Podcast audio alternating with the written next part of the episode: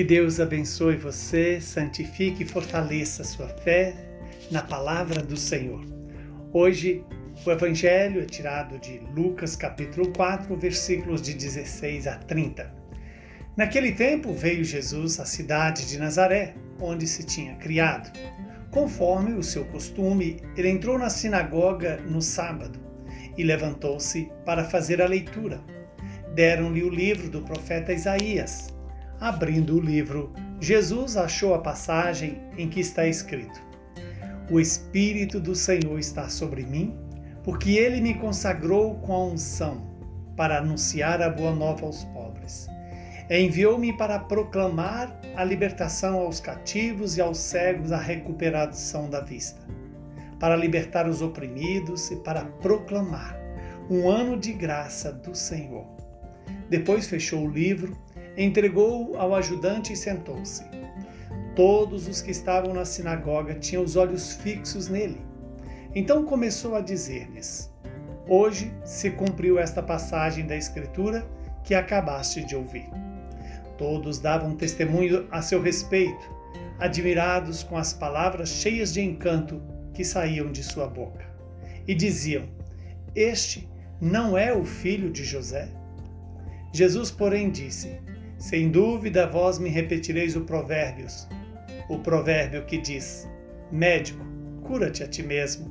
Em tua terra, faze também aqui tudo o que ouvimos dizer que fizeste em Cafarnaum. E acrescentou: Em verdade, em verdade eu vos digo, que nenhum profeta é bem recebido em sua pátria. De fato, eu vos digo, no tempo do profeta Elias, quando não choveu durante três anos e seis meses, e houve grande fome em toda a região, havia muitas viúvas em Israel. No entanto, a nenhuma delas foi enviado Elias, senão a uma viúva que vivia em Sarepta, na Sidônia. E no tempo do profeta Eliseu, havia muitos leprosos em Israel. Contudo, nenhum deles foi curado, mas sim Naamã, o sírio. Quando ouviram essas palavras de Jesus, todos na sinagoga ficaram furiosos.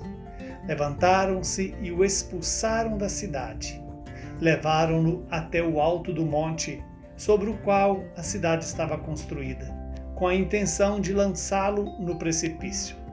Jesus, porém, passando pelo meio deles, continuou o seu caminho. Palavra da salvação. Glória a vós, Senhor. Jesus continuou o seu caminho. Qual o caminho? O de fazer a vontade do Pai. E fazer a vontade do Pai é cumprir esta palavra que o profeta Isaías anunciou a respeito dele. Quando Jesus chega na sua cidade natal, conhecido por todos, sabiam, todos ali sabiam quem era ele, os seus parentes mais próximos, certamente onde ele morava, os costumes dele.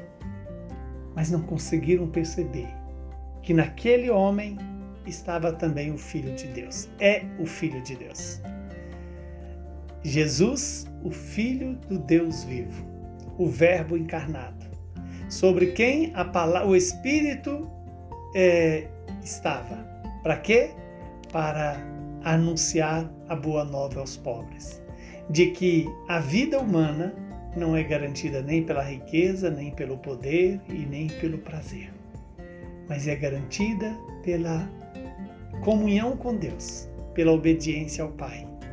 Jesus anuncia a sua missão de, além de anunciar a boa nova aos pobres, libertar os cativos, dar vista aos cegos, libertar os oprimidos, proclamar o ano da graça, o ano da graça, o ano da misericórdia, o ano da bondade de Deus.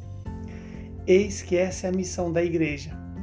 E a igreja recebeu de Jesus a autoridade de fazer cumprir essa palavra pelo poder do Espírito, de anunciar aos pobres a boa notícia, anunciar e proclamar a libertação, a todo, aquilo que é, a todo aquele que é cativo do pecado, cativo dos vícios, cativo dos espíritos maus. Eis que o Senhor nos convida a deixar-nos libertar dessa cegueira que nos impedem de ver Deus nas pessoas, de ver Deus nos acontecimentos. E que Deus nos dê essa graça de participar do ano da graça, o ano da misericórdia, o tempo do Kairos, da revelação de Deus, Deus que se dá a nós. Assim, podemos ter a certeza de que a missão de Jesus se cumpriu em nossas vidas. Que o Deus Todo-Poderoso nos abençoe, nos livre do mal e nos conceda a paz e a saúde do corpo e da alma. Ele que é Pai, Filho e Espírito Santo.